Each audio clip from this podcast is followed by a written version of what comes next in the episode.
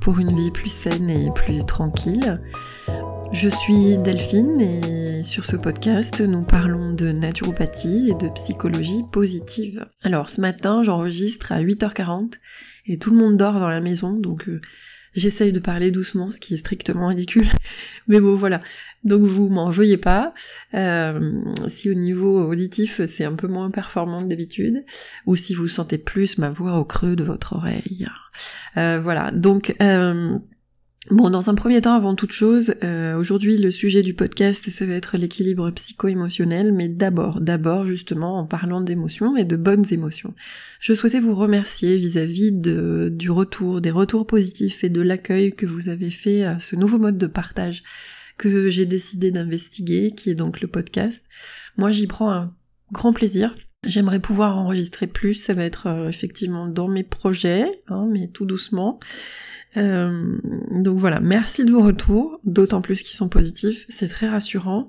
Merci aussi de m'écouter, de prendre le temps de m'écouter, puisque le dernier était un peu long, celui-ci je ne sais pas, mais je vais pas essayer de faire court.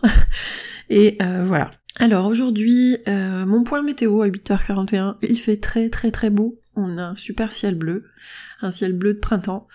Donc bon, moi vous savez que je suis pas très très accrochée, euh, si vous me connaissez un peu, je suis pas très accrochée au temps, c'est-à-dire qu'il pleuve, qu'il vente, qu'il neige, euh, j'adore, je m'en fiche en fait, j'ai pas... Le temps n'a pas de prégnance sur mon humeur, mais je peux comprendre que certains d'entre vous attendaient l'arrivée du printemps avec impatience, donc euh, je suis très heureuse que vous soyez soulagés. Euh, le petit bonheur du jour. Euh, la, dernière fois, j'avais décidé de mettre en place une petite marotte qui s'appelle Bonheur, le petit bonheur du jour. Donc là, en fait, il est devant moi. C'est un récipient de 200 millilitres. vous allez me dire, chouette, elle fait quoi avec son truc? Donc c'est un récipient de 200 millilitres que j'ai payé 9,90€, ce qui n'est pas très cher pour son usage. Et en fait, ça s'appelle Brume Essentielle. C'est distribué par euh, l'entreprise Aromandise qui se trouve à Montpellier. Euh, en fait, le principe, c'est effectivement un, brumisateur. Donc vous allez me dire, bah super, euh, ouais, d'accord. Donc ce brumisateur, en fait, il a la particularité d'avoir une buse qui permet une microdiffusion. Et c'est vrai que son avantage, c'est que son avantage est qu'en fait, il va pouvoir vous permettre de faire, de créer vos propres parfums d'ambiance à, base d'huile essentielle. Alors vous allez me dire, mais je pourrais faire la même chose euh, euh, dans un pot, un, truc récupéré euh, avec un peu d'eau et d'huile essentielle, mais là l'avantage en fait, donc on vous, on vous, ils vous le vendent en fait avec un booster, ce que j'appelle moi un disper, hein, qui permet d'amalgamer un petit peu plus les gouttelettes d'huile essentielle avec l'eau, mais en fait la brumisation, elle est tellement fine que euh, d'un point de vue aromatique, d'un point de vue olfactif, il y a une propagation en fait de l'odeur de l'huile essentielle, mais qui est juste, euh, c'est super efficace. Donc, euh, et puis j'ai demandé des renseignements à l'entreprise et je me suis aperçue qu'effectivement je n'y avais pas pensé. Donc, vous pouvez brumiser de l'eau fraîche si vous décidez. Donc là, on va plus aller vers le point, le côté cosmétique. Et dans ce cas d'ailleurs, il faudra choisir. C'est soit vous l'utilisez pour les huiles essentielles en parfum d'ambiance, soit vous l'utilisez pour la cosmétique, mais surtout vous ne mélangez pas les deux. N'allez pas me pchiter des huiles essentielles sur votre visage. Hein donc, euh, donc voilà, on peut, euh, on peut mettre en fait des hydrolats surtout, donc de l'eau fraîche au frigo par exemple, ou des hydrolats. Et euh, alors moi, par exemple, pour vous donner un exemple, je, je, je me pchite de de l'eau de rose après chaque lavage de cheveux pour avoir le cheveu shiny et, et. Euh, mais euh, voilà, vous pouvez aussi peut-être faire des mélanges d'hydrolat en fonction des principes actifs et des vertus que vous voulez avoir sur la peau, euh, que ce soit cicatriciel pour apporter un, pour vous aider à cicatriser, peut-être à faire partir des, des problèmes de peau, de l'acné, de l'eczéma. Alors, je sais qu'en naturo, le principe veut qu'on aille à la cause et à la source, mais parfois, ça peut quand même soulager. Je me disais aussi, par exemple, avec euh, de l'hydrolat de camomille, peut-être, que l'on pourrait euh, qu'on pourrait brumiser sur les enfants ou sur les oreillers des enfants. Euh, donc voilà, s'ils sont s'ils sont un petit peu énervés qu'ils ont du mal à s'endormir ou simplement si vous justement vous souhaitez restaurer un petit peu votre peau. Euh, donc voilà, super petit objet, pas très cher, Et euh, pour ma part, voilà, je l'ai trouvé euh, lors d'une intervention en magasin bio, c'était à la vie claire de Végy Foncenay, proche de la Suisse. D'ailleurs, coucou les Suisses, si l'un, enfin certains d'entre vous m'écoutent, c'est avec grand plaisir. et voilà pour aujourd'hui. Alors, on commence à parler, on va parler d'équilibre psycho-émotionnel assez régulièrement sur ce podcast parce que c'est un sujet qui me tient beaucoup à cœur. Donc je vais éviter euh, de faire comme mes collègues sur le sujet qui sont très doués euh, au niveau des podcasts, donc je pense à Esther Taïfé pour son podcast Se sentir bien, ou euh, Clotilde Dussoulier pour euh, Change ma vie. Donc je vous encourage à aller les écouter au niveau des émotions. Je vais essayer de ne pas faire ce qu'elles font, ça serait quand même plus intelligent en termes de contenu, bien que je vais être obligée de, de, parler de, certaines, de certains fondamentaux à chaque fois, mais moi je les ramène à la naturo, donc voilà. Bon, au niveau de l'équilibre psycho-émotionnel, vous savez la dernière fois je vous parlais en fait sur le podcast Naturopathie euh, de notre euh, obligation entre guillemets d'omniscience quasi parfaite du client qui nous rencontre et qui vient nous voir euh, parce que ben il faut qu'on cherche à comprendre pourquoi il vient nous parler d'un désordre ou d'une pathologie qui l'embête. Et il faut qu'on aille chercher sur tous les plans qui représentent sa vie ce qui ne va pas. Et donc il y en a un qui s'appelle le plan émotionnel, le plan, psychologique. Alors oui, nous ne sommes pas des psychologues, bien entendu, mais par contre, on peut éventuellement déceler des, euh, des, des oh, je peux pas dire problèmes ou des soucis parce que c'est très péjoratif, mais on peut voilà déceler un déséquilibre ou on va déceler chez la personne se rendre compte que euh, l'intellect, le cérébral, tout ce qui est du mode de l'émotion, de la pensée, peut être prépondérant et trop trop présent dans sa vie et euh, intervenir, générer des pathologies. Donc, euh, on va essayer donc de mettre en exergue ce qui peut influencer un désordre sur le plan émotionnel.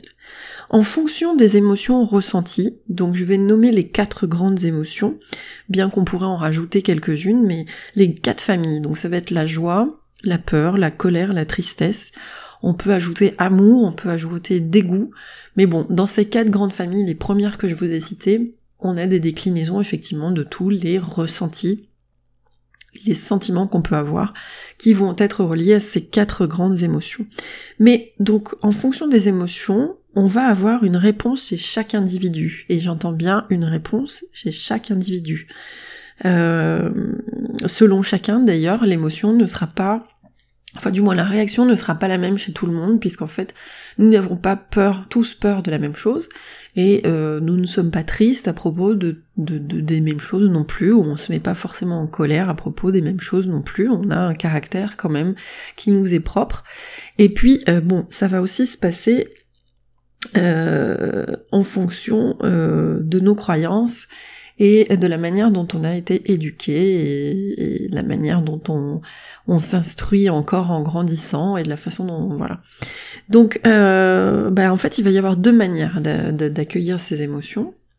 C'est assez simple, c'est soit effectivement elles sont accueillies de manière très positive, elles vont s'exprimer, la personne va les entendre, elle va les laisser sortir, et puis euh, donc finalement ce sera une émotion passagère qui peut effectivement être un cataclysme à vivre hein, sur 5-10 minutes, sur une demi-heure, mais elle va passer, et puis ben la plupart du temps les clients qui vont venir me voir, malheureusement ces émotions, au bout d'un moment, elles ont été tronquées. Donc c'est ce que je disais en fonction de règles, de codes, de, raisons diverses qui vous sont propres. Et en fait, de malaise passager, on va passer à un malaise chronique, voire même un malaise fonctionnel, à des répercussions complètement physiologiques euh, chez vous.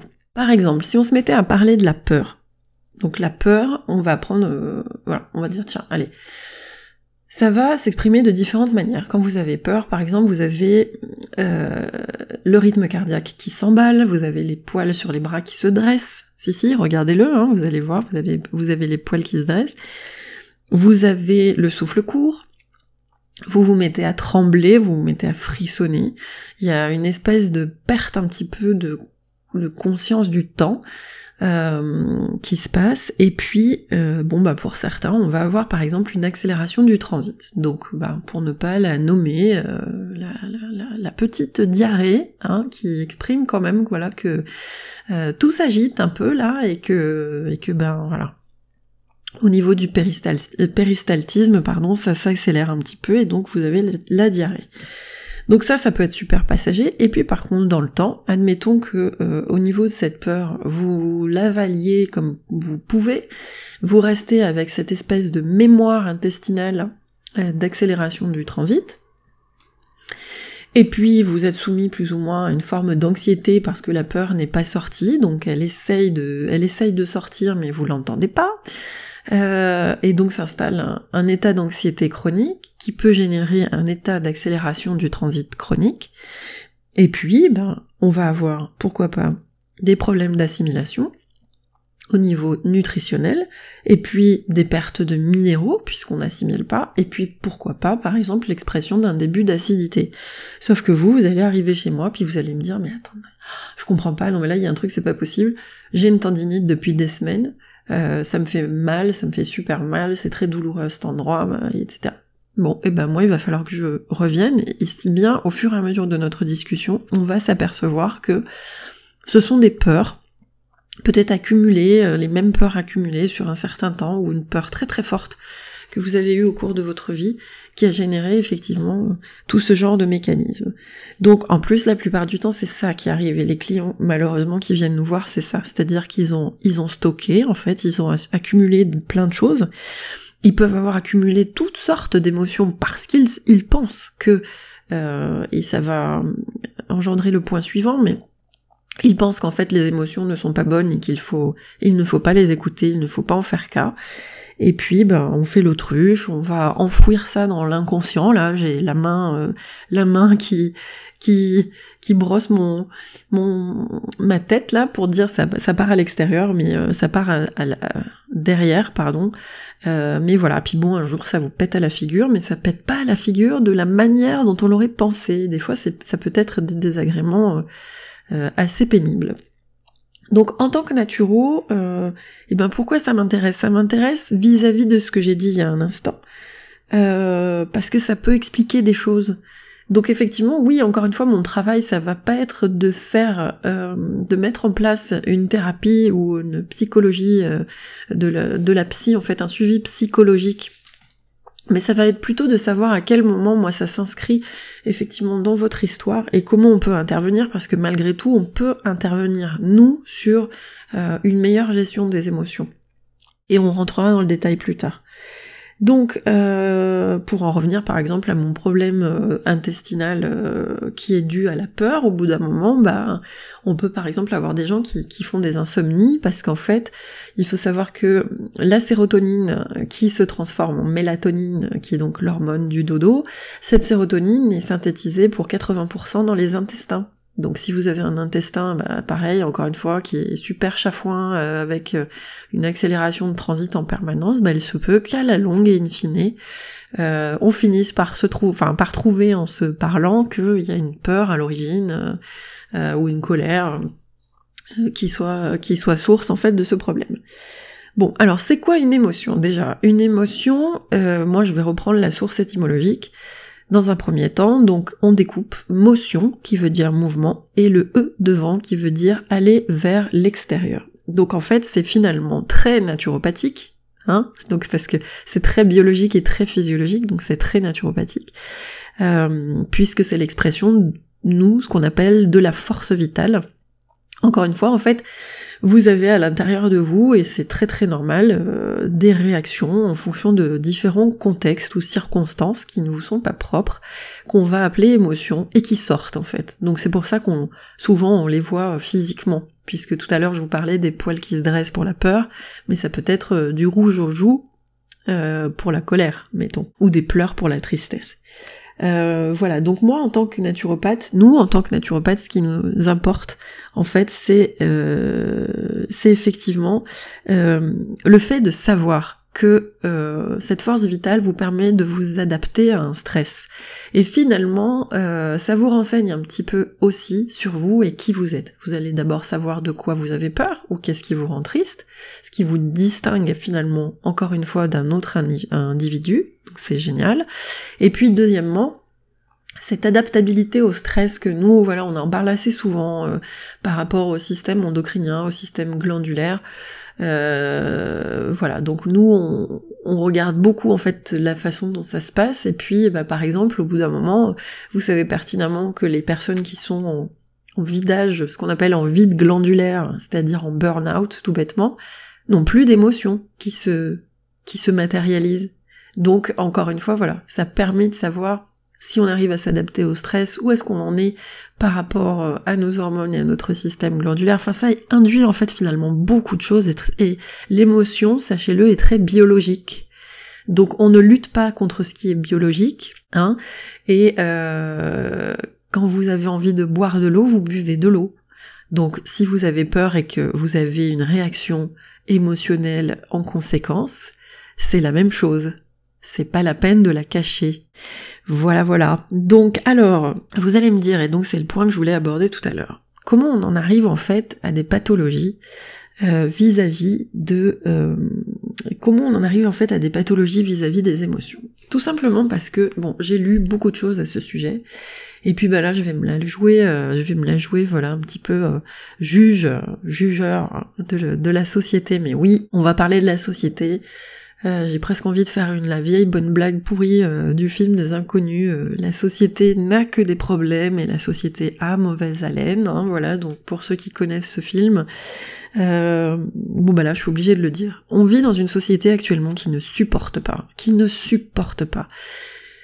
Quand il y a des éclats de voix, quand il y a des changements d'humeur, quand il y a manifestation de la vie, c'est quand même le délire, c'est-à-dire que plus on avance dans le temps, plus on est au courant de ce qui se passe vis-à-vis des émotions, plus on a des recherches sur, les, sur des, des, des études qui ont été faites sur bon nombre de populations, euh, etc., etc., ben on arrive, plus on avance dans le temps, plus on en sait, et plus on se retrouve dans une société, en gros, il faut rien dire, il faut être constamment à serrer les dents, euh, enfin, bon... Bref, voilà, contresens complet. Et puis, euh, et puis là encore dernièrement, je veux dire, euh, dernièrement début décembre, euh, euh ce chanteur euh, national et international que beaucoup de gens aimaient, on lit dans les journaux, euh, sa veuve à la Madeleine a été d'une dignité, elle a pas craqué, elle n'a pas pleuré.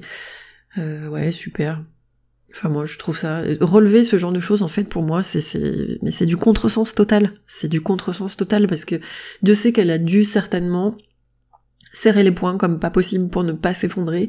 Et bon voilà. Enfin je vois pas ce qu'il y a à souligner euh, par rapport à ça quoi à cette aptitude là être ne pas pleurer être digne. Enfin il y a un moment voilà je n'irai pas plus loin. De toute manière, de, de façon générale, dans la société, la personne qui exprime ses émotions, regardez par exemple au travail, celui qui est euh, constamment dans la joie. Ben, on le regarde du style, euh, c'est un petit peu l'énergumène de service, euh, limite c'est la personne irresponsable à qui on peut pas donner de boulot. Celui qui va se mettre en colère, on va dire que c'est un, irascible et on peut rien en faire, c'est un mauvais élément. Celui qui a peur, ben on lui confie rien, il est tout seul dans son coin, limite on l'aide pas à évoluer, voilà au travail ce que ça peut donner. Euh, à l'école, bah, par exemple, les enfants, ça va être beaucoup plus de l'ordre de euh, si tu pleures, euh, si tu pleures, parce que bah, c'est vrai quand on est petit, il y a plein de réalités qui nous arrivent dans la figure tous les jours. Bon bah si tu pleures, t'es la mauviette de service et puis t'es exclu quoi. Tu es, enfin vous vous êtes exclu, je sais pas pourquoi je dis tu, vous êtes exclu. les petits sont durs entre eux des fois. Bon et ça encore une fois en fonction de ce qu'on leur dit, hein, au passage. Donc du coup, en fait, je voulais vous lire. Je voulais vous lire un passage d'un bouquin que j'aime beaucoup, qui est là, qui s'appelle L'intelligence du cœur, qui est un livre d'Isabelle Filiosa, qui est donc psychologue, didacticienne en psychothérapie et directrice d'école. Euh, à l'origine en fait de beaucoup de livres. C'est un livre qui est édité chez Poche Marabout, donc à la section psy. Donc vous la trouverez à la section psy. Et donc je voulais vous lire donc les pages 39 et 40. Donc, c'est une petite histoire qui va reprendre en fait, euh, vous allez comprendre. Donc, je commence. Chapitre 4, le déni. La petite route à deux voies longe une falaise. Sur la droite, en contrebas, la rivière fraye son chemin entre les rochers. Soudain, face à eux, surgissent deux véhicules côte à côte, une deux chevaux et un poids lourd en train de doubler. Panique. Pour Sandrine, le temps s'arrête. Sous l'effet de la peur, tous ses muscles sont mobilisés, ses sens en alerte, Elle vit chaque milliseconde de l'accident comme si ses facultés étaient démultipliées. Choc, double choc, elle a donné le bon coup de volant. Son auto est en miettes. Mais elle, est en vie. Tous se sortent péniblement de leur véhicule, choqués mais indemnes. Sandrine réalise enfin que le danger est écarté. Elle s'appuie contre sa voiture, se met à trembler et à hurler. Tous tentent de la tempérer. Mais calme-toi, tout va bien, ne te mets pas dans des états pareils. Mais elle ne veut pas les entendre. Elle crie pour exprimer le reliquat de tension, se libérer de ce nœud de peur. Fred, lui, fait le fort. Il regarde Sandrine avec commisération, désavouant in petto cette façon de se donner en spectacle. Fred ne nie pas qu'il ait eu peur au moment du choc. Mais à quoi bon hurler ainsi, puisqu'ils sont saufs? Après quelques minutes de, de, pleurs et de tremblements, le calme revient dans l'organisme comme dans le psychisme de Sandrine. Pour elle, l'incident est clos. Quelques heures plus tard, elle peut reprendre au volant et conduire avec confiance. Fred est resté de marbre. Faute d'être reconnu et exprimé, la tension s'est imprimée en lui. Il va faire des cauchemars pendant des mois, revivant l'accident dès qu'il fermera les yeux. Il refuse de prendre conscience de l'impact émotionnel de l'événement. Son inconscient le lui représentera nuit après nuit, jusqu'à ce qu'il accepte de reconnaître sa peur et de trembler et pleurer sur mon divan. Les émotions ont besoin d'être libérées. Si on les garde en soi, elles nous oppressent. Mais les cris et les pleurs dérangent. Voilà pour ce passage. Donc c'était effectivement sur cette dernière phrase que je voulais rebondir. Les crises et les pleurs dérangent.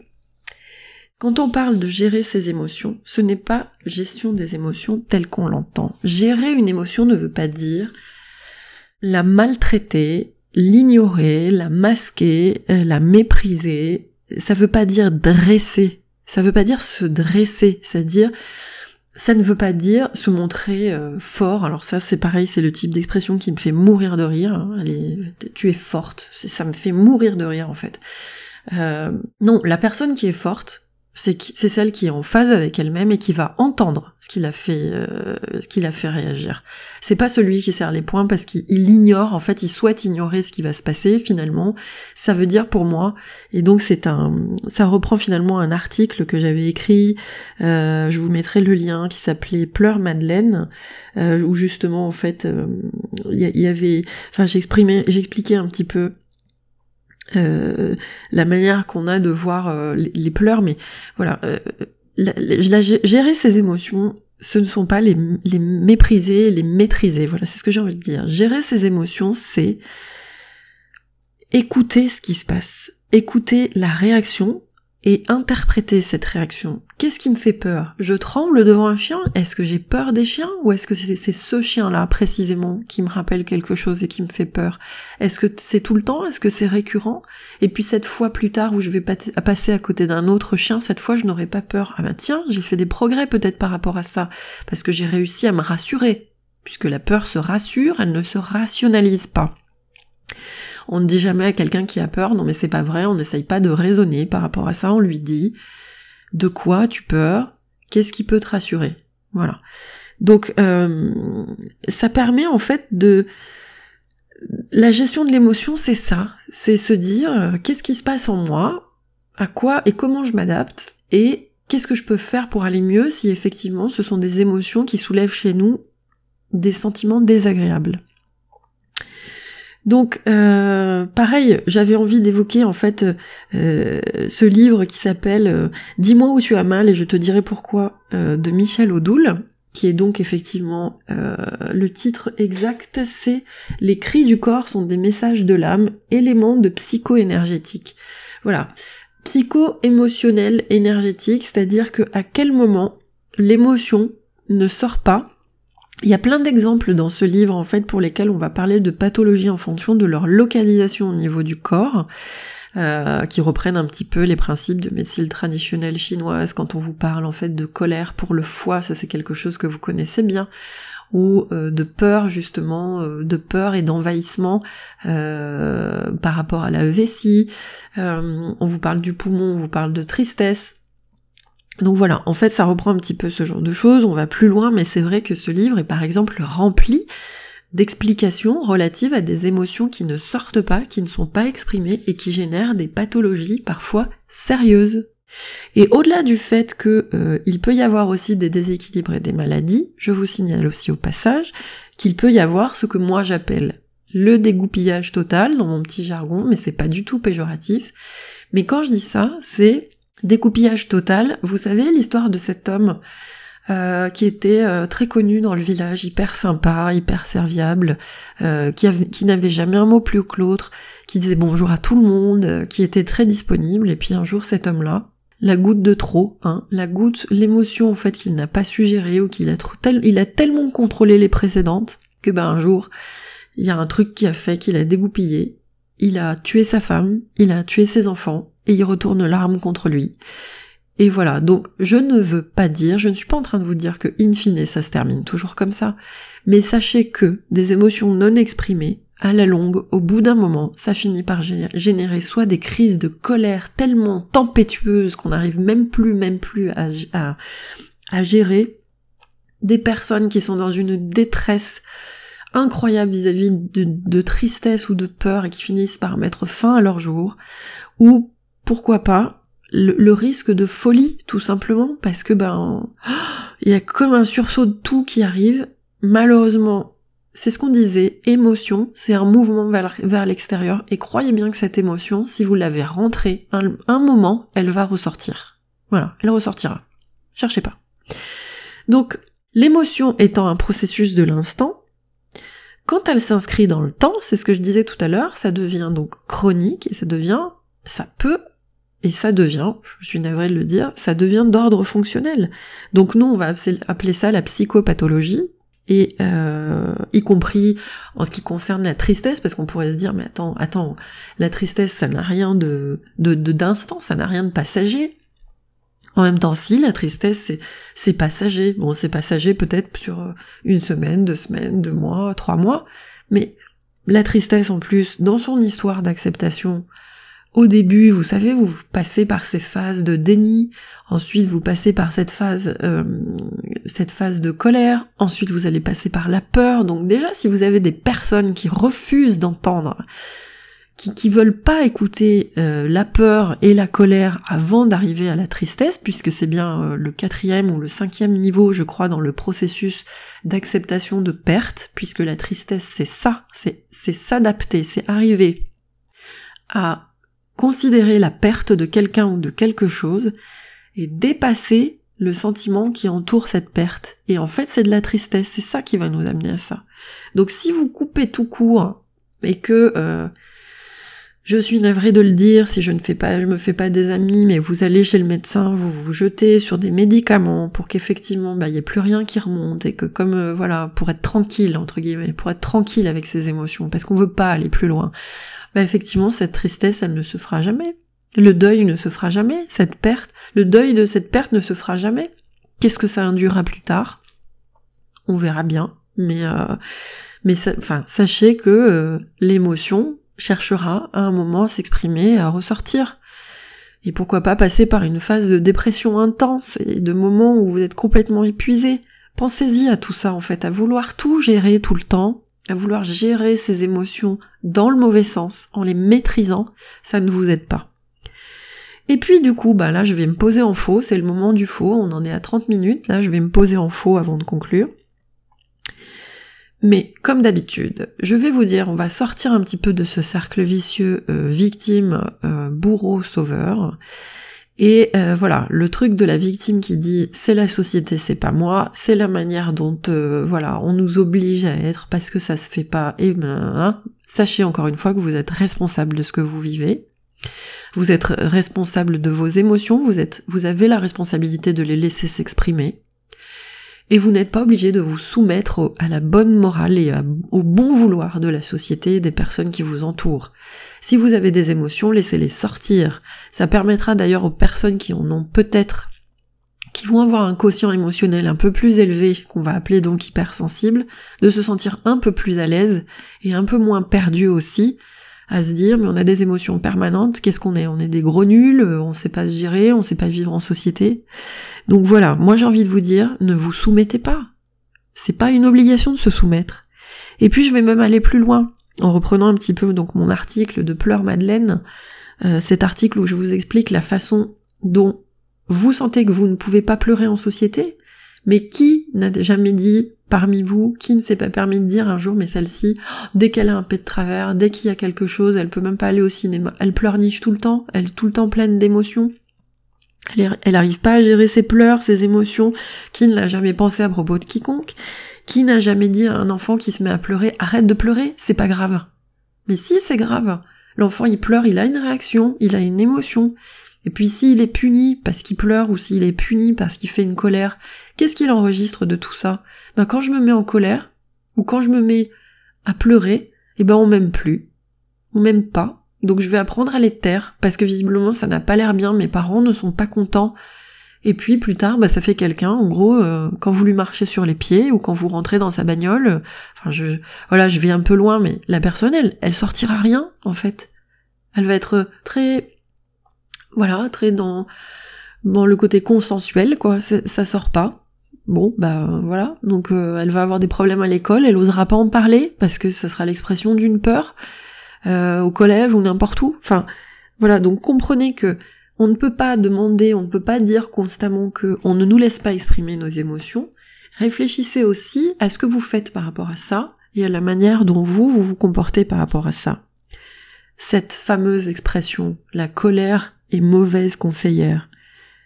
Franchement, enfin, la colère est mauvaise conseillère. Non, c'est l'expression d'une énergie. Est-ce que c'est ça, encore une fois? La colère, c'est l'expression d'une énergie qui a envie de sortir pour faire changer les choses.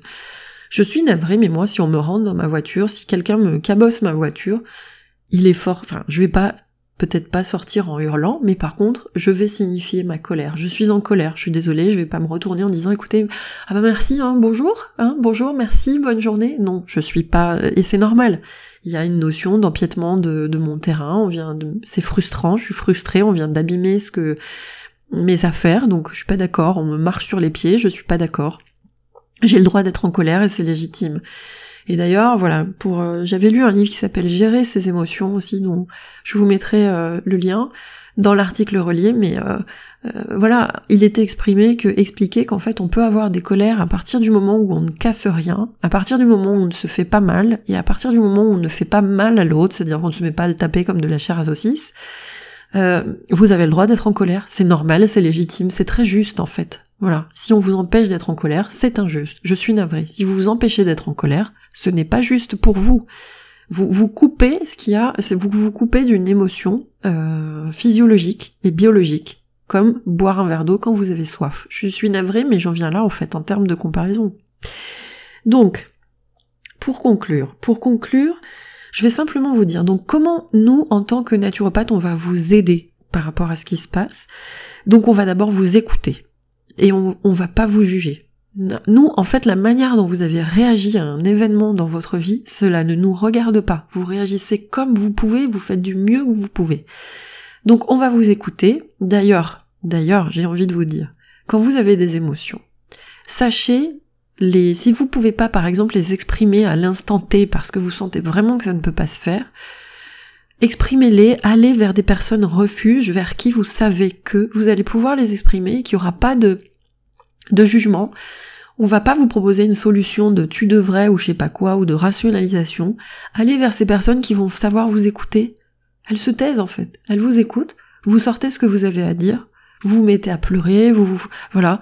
Elles vous écoutent et elles ne vous jugent pas. Donc nous c'est ce qu'on fait euh, en tant que naturopathe. Puis en plus au, au moment où vous allez exposer les faits, on va relever des mots, on va entendre des mots parce que c'est très rigolo, mais euh, quand vous allez parler de vos émotions, vous avez forcément un vocabulaire qui est attaché.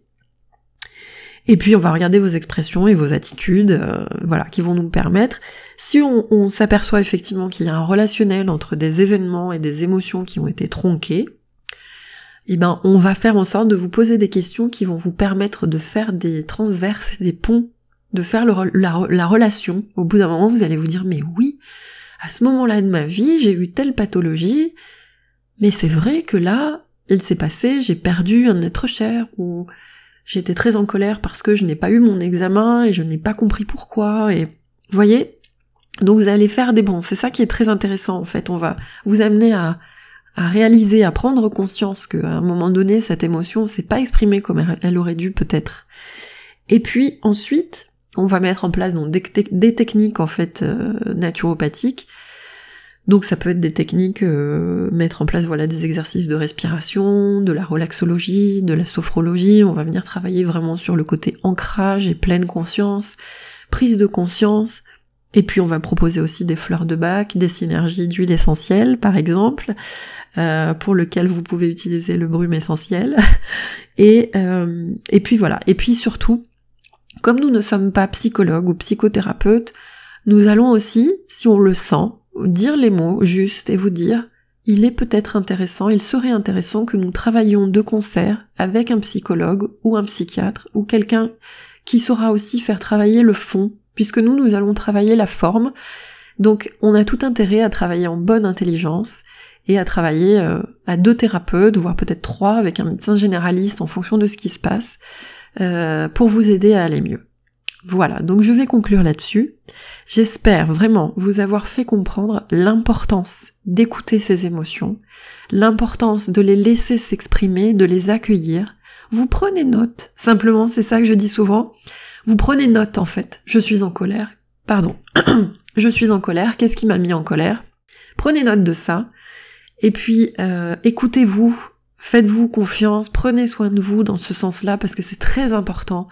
Vous savez maintenant, et je le répète encore, que l'activité cérébrale, l'activité émotionnelle, l'activité intellectuelle a toute sa place vis-à-vis de votre bien-être. C'est très important si vous voulez pas vous retrouver dans des situations de désordre physiologique et biologique qui vont vous bouffer la vie. Donc voilà. Le mot de la fin, c'est ça. Donc je vous remercie de m'avoir écouté et je vous dis à bientôt sur Campagne Naturo. Merci à vous.